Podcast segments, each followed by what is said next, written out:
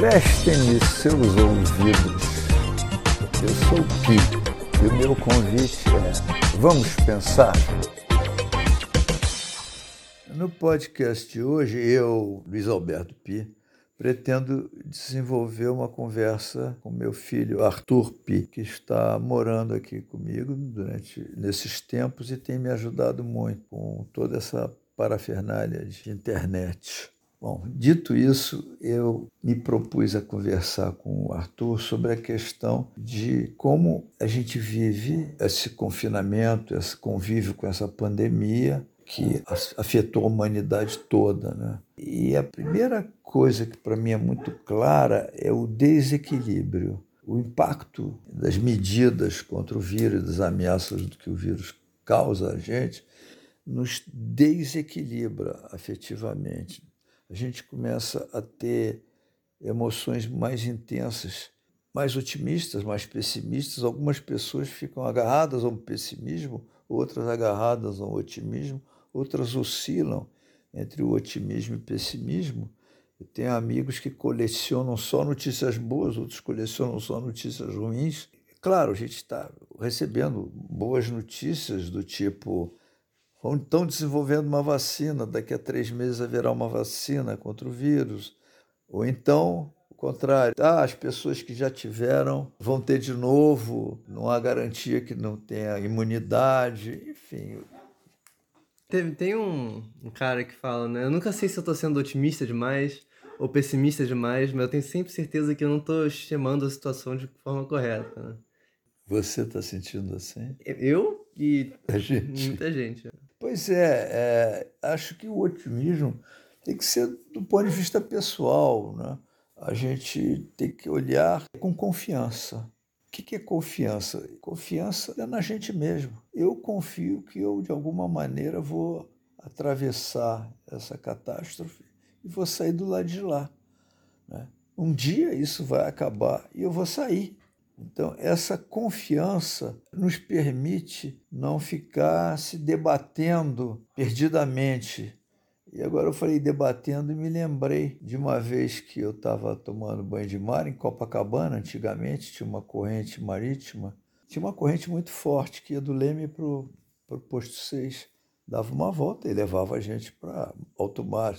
E aí eu caí na corrente e comecei a me debater e percebi que eu não conseguia sair da correnteza e eu estava perdendo a força, estava perdendo fôlego. Me debater não adianta, o que eu posso fazer? Flutuar, boiar. E eu me deixei levar e pensando o que, que eu posso fazer. E me e ocorreu que eu, como a correnteza fazia uma curva em direção ao alto mar, se eu ficasse, procurasse ficar na, na beirada da correnteza mais próximo da praia, eu talvez pudesse sair meio que de lado. Nadar contra não tinha sentido, mas sair de lado era, era, uma, era viável. Achei que era, experimentei e acabou dando certo. Eu consegui sair da correnteza cansado, naturalmente, aliviado também, e tendo que caminhar de volta, mas com uma lição que eu nunca esqueci. É, não dá para brigar contra a correnteza, a correnteza é mais forte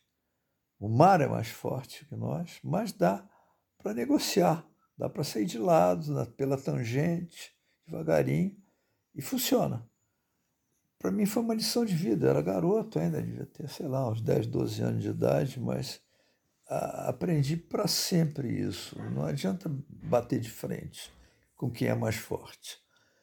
E é, nesse momento, a pandemia é mais forte. Bater de frente seria desafiar, não, eu vou sair e ninguém me pega, eu sou superior a isso. A gente não é, em princípio, superior a isso. É claro que nem todo mundo fica doente do mesmo jeito, algumas pessoas nem ficam né, doentes, mas é, a, a correnteza é mortífera no caso, né? não mata todo mundo, mas mata bastante gente. Então, esse é um ponto. Né? O outro é o seguinte: bom, já que o, confinamento, o distanciamento social é a norma primeira, né, médica, a gente vai procurar respeitar isso na medida de cada um de nós. Tem pessoas que estão e têm que trabalhar, né? tem pessoas que precisam trabalhar, tem pessoas que não têm aonde ficar confinadas Então, tudo isso são situações que têm que ser resolvidas caso a caso. Né? Acho que a maioria das pessoas que me ouvem estão como eu, em algum lugar, mas abrigado, num abrigo. Então a gente conquista a ideia do abrigo. Né? Abrigo é lugar onde a gente se abriga. E a casa da gente, em princípio, né? a casa é isso, né? meu abrigo. É, a gente não pensa muito em casa como o meu abrigo, a gente, casa é o lugar onde eu vou dormir. A casa não tem muito significado, é apenas um ponto de referência, um endereço, né? Mas quando a gente está abrigado, a casa começa a ter um outro significado, a gente começa a prestar mais atenção. Eu já andei falando sobre isso, né? A casa é onde a gente está abrigado. E aí eu me lembro dos primitivos indo para uma caverna para se esconder de uma matilha de lobos, é o abrigo, né? é onde as crianças podem ficar. Tem toda uma visão de como é que a humanidade se constituiu em torno de abrigos. E nós estamos cá de volta ao nosso, cada um no seu abrigo, porque eu quero falar mais e menos sobre as nossas experiências emocionais de estar confinado. Como é que a gente lida com isso? O que é está acontecendo com a gente? Eu sei que, como eu disse, há um desequilíbrio de emoções e há coisas que nos incomodam, nos atrapalham. Nem é só ficar preso dentro de casa, mas o se sentir ameaçado na saúde pelo vírus, ameaçado financeiramente pelo, pela dificuldade de ganhar dinheiro, pela facilidade de perder dinheiro, pela, pela economia complicada, não é só a nossa, nossas finanças, mas a economia do país, a economia do mundo inteiro, como é que vai ser, ameaçado pelo futuro, como é que vai ser esse futuro, porque até então a gente podia ter uma visão, uma previsão do futuro muito serena, fazer isso, fazer aquilo, viajar, tirar férias, é, ano que vem vou trocar de carro, coisas dessa natureza, assim, quer dizer, havia uma programação definida que ia se cumprindo. De repente isso acabou. A gente não sabe como vai ser, não sabe como é que vai ser o mundo pós-pandemia, não sabe como é que vai ser a vida da gente. Tem tantas coisas acontecendo estranhas. Isso dá um desequilíbrio. É difícil não ficar desequilibrado assim. Eu acho que não adianta muito a gente ficar pensando no futuro e na angústia, e se angustiando com isso. Você acha que o jeito com que as pessoas lidam com, a, com essa perda do futuro, claro que elas tinham, é de alguma forma lidada pelas pessoas de, um, de uma forma parecida com a perda que elas têm quando alguém morre? Ou, ou quando eles perdem o relacionamento com alguém? Olha, é, eu acho que tem semelhanças, sim, tem, mas tem diferenças importantes. Essa questão do, da perda do futuro é curiosa porque é, as perdas são sempre futuras. A gente não perde o passado, a gente perde o futuro. Né? Quando morre alguém que a gente ama, a gente fica triste porque não vai mais ter esse alguém no futuro. A gente até se esquece de que ele está dentro da gente, que a lembrança fica. A gente não perde a lembrança, a gente perde é, a possibilidade de ter adiante aquilo que a gente contava como certo, muitas vezes. Né? Perda de uma relação amorosa, perda de uma pessoa né? inesperada. Né? Quando é esperada, a gente até vai se preparando para aquela perda. E perda, perda de emprego, tem muitas perdas que a gente sofre pela vida fora, né? perdas de bens também, né? coisas que se incendeiam, que se quebram, enfim. Mas a perda é bom a gente perceber, é uma coisa que está no futuro, não é hoje, né? não é para trás, é daqui para frente. E às vezes a gente, como dá tudo como já assegurado, a gente sofre a perda como se ela fosse real e não virtual, porque na verdade o futuro é virtual, o futuro é imaginário. Portanto, a perda é imaginária, né? A realidade de você não tem mais isso. Uau, eu pensava que tinha. Né? Essa é a dor. Então, acho que tem sim essa semelhança. Por outro lado, acho que tem uma, diferenças importantes. A primeira é a seguinte: é que quando a gente perde esse futuro é, esperado, a gente está perdendo todo mundo ao mesmo tempo. é, é uma experiência coletiva como a gente nunca teve antes. Nunca aconteceu na história todas as pessoas ao mesmo tempo serem vitimadas por uma peste. Mesmo a, a espanhola de, de 1918, ela, ela foi indo de um lugar para outro. Eu já falei disso. A espanhola chegou ao Brasil de navio.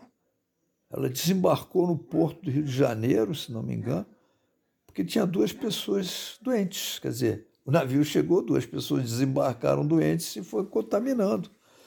E morreu muita gente, foi grave, tá? assolou o Brasil inteiro. Mas ela veio de longe, veio, chegou de navio. Agora não, agora ela vem a jato. Toma o mundo inteiro ao mesmo, praticamente ao mesmo tempo.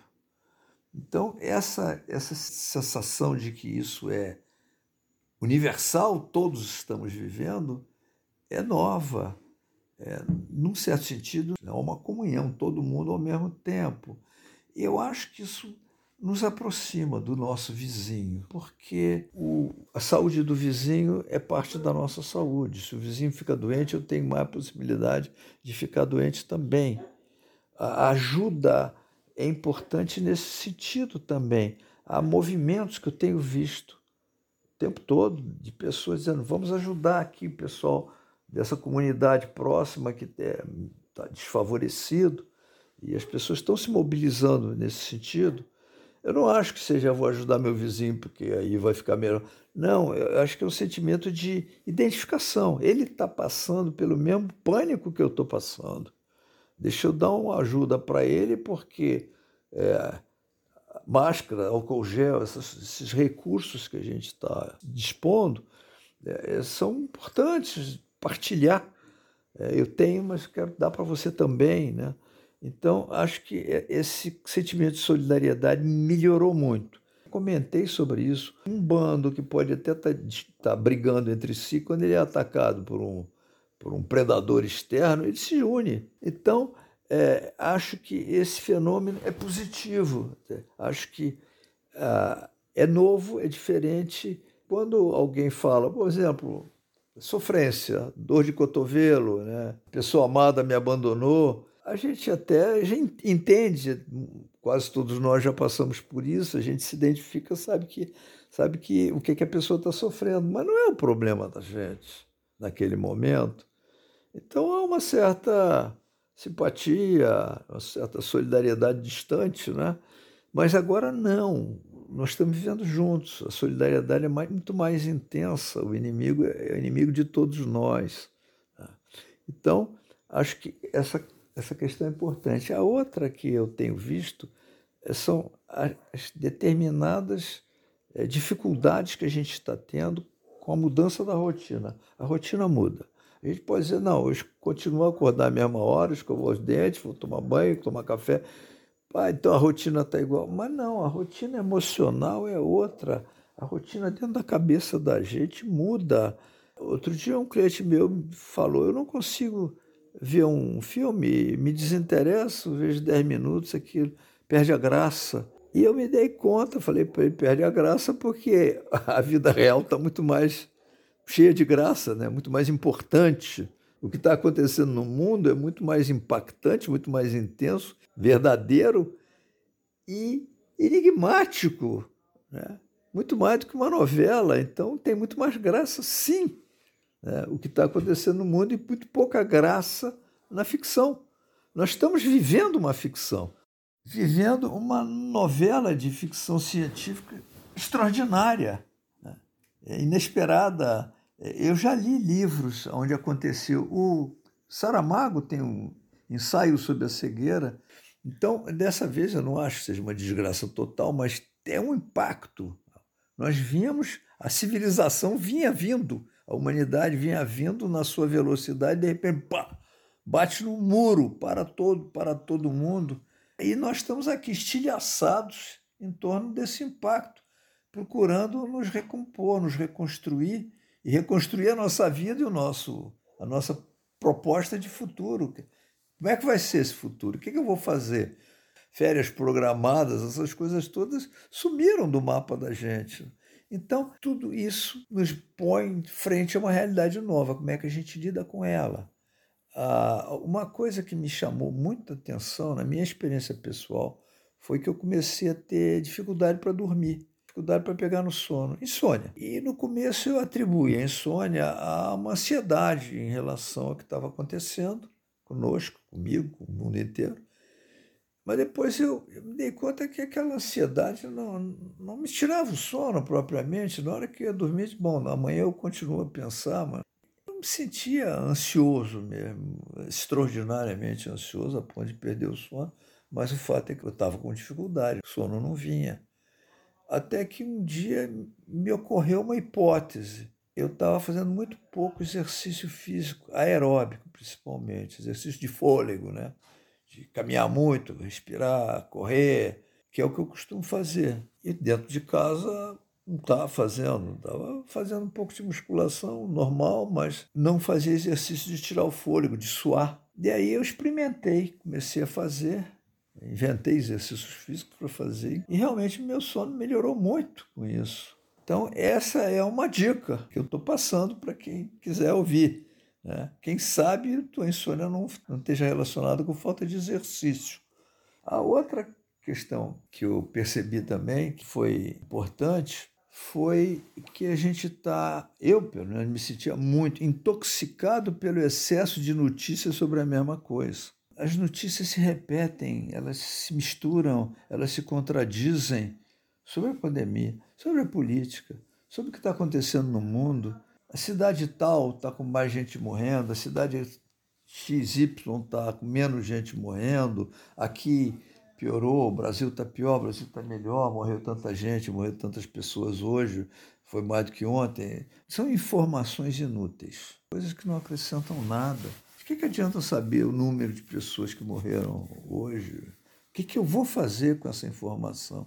Então eu percebi que eu estava perdendo muito tempo. Muito tempo só não perdendo muita energia com isso e canalizando muito da minha, do meu afeto, do meu sentimento, das minhas emoções para isso. É, você falou, você comparou a realidade com ficção, falando que hoje em dia a realidade é, é como se fosse uma ficção, né? E, e falou que a realidade hoje tem sido muito mais interessante, que o seu cliente não estava achando graça em filme ou, ou os livros. Mas também você está falando agora que você perdeu gosto pelas notícias, porque você fica intoxicado. Entendi. Você está é, falando uma contradição. É, né? não, não, é bem uma contradição, eu estou só falando. Eu sinto, pessoalmente, que não diria que assistir ou ler alguma ficção é como uma fuga à realidade, mas é um, é um jeito de me distrair, entende? Tem, acho, entendo, entendo, acho legal. É, acho, não, não recomendo que parem de ler, ao contrário, a minha recomendação era parem de ler jornal e vão ler ficção. Por quê? Porque a realidade não precisa ser lida, não precisa ser vista na televisão. A realidade está dentro de nós, está na nossa cara, está na nossa vida. A vida mudou, a vida dos vizinhos mudou, a vida do planeta mudou, a gente sabe disso. Outras informações sobre isso são redundantes. É como se você estivesse lendo uma história que, não, que se repete muito, é, que não, tem, não anda para frente. O Pedro disse outro dia, a diferença entre remédio e veneno é a dosagem, né? Porque se você lê o jornal uma vez a cada duas semanas, você fica informado e, e, né, do que, que você tem que fazer, mas você não fica intoxicado com as notícias, eu acho. É, é, eu falei disso, né? O excesso de, de notícia. Isso que eu percebi que estava me atrapalhando, simplesmente, tomando meu tempo, me mexendo com as minhas emoções e, e de uma forma muito inútil. Primeiro, porque eram notícias que não tinham a ver com o que está acontecendo comigo, com, a, com o que está acontecendo conosco. Eram notícias vagas, dispersas. E para quê? Um dia eu me propus a não ler jornal naquele dia, nem ver televisão, não me formar. A televisão, se fosse para ver alguma coisa, um filme, tudo bem. Me propus a isso. Foi um dia muito bom. Não que eu me esquecesse de nada, eu tô, continuo confinado, continuo, continuamos com as mesmas restrições, sabemos que está acontecendo, mas O detalhe eu acho que é desnecessário, então acho que é disso que você está falando. Você disse bem, você lê o jornal uma vez por semana, de duas em duas semanas, ou de três em três dias dá uma olhada na televisão, tá mais que bom. E ainda por cima tem as pessoas que ficam comentando. E... Então é isso. Outra coisa que dentro desse, dessa questão das notícias é a gente parar de ouvir notícias absurdas. Todo dia eu recebo coisas completamente disparatadas. Pessoas que constroem notícias fake por causa de um viés político. Né? Uma hora vem uma notícia dizendo que estão inventando mortes por coronavírus, pessoas que morreram de outras causas, dizendo que é coronavírus, para inflar os números de mortos. Outra hora falam que não, ao contrário, estão escondendo o número de mortos, estão desinflacionando o número de mortes. Sabe, são notícias, obviamente, que têm um viés puramente político, não quer dizer nada. Quer dizer, tem, pode ter uma pessoa inflando, outra pessoa desinflando. A longo prazo, você vai olhar os números para trás e comparar. Né? Quantas pessoas morreram em tal cidade em abril de 2019 e em abril de 2020? Essa diferença a mais, que obviamente tem, é, você pode atribuir ao vírus, mais ou menos. Estatisticamente dá para trabalhar com isso. A longo prazo, a posteriori, agora não dá para saber direito, mas que está morrendo gente, está. Enfim, acho que essa vacina a gente pode se auto-aplicar. A vacina de se proteger dessa enxurrada de notícias, do excesso de notícia. Eu devo dizer que eu passei um dia ótimo. Foi terça, dois dias, terça-feira e quarta-feira passada. Na quinta-feira, aí o Moro se demitiu, não dá para não acompanhar, você fica curioso de saber o que é está acontecendo, e aí a gente embarca num noticiário né, para saber novidades, tal. pelo menos tem uma história nova, não é uma repetição das velhas histórias. Né? Então, é mais ou menos isso. Eu tenho procurado me proteger e me poupar.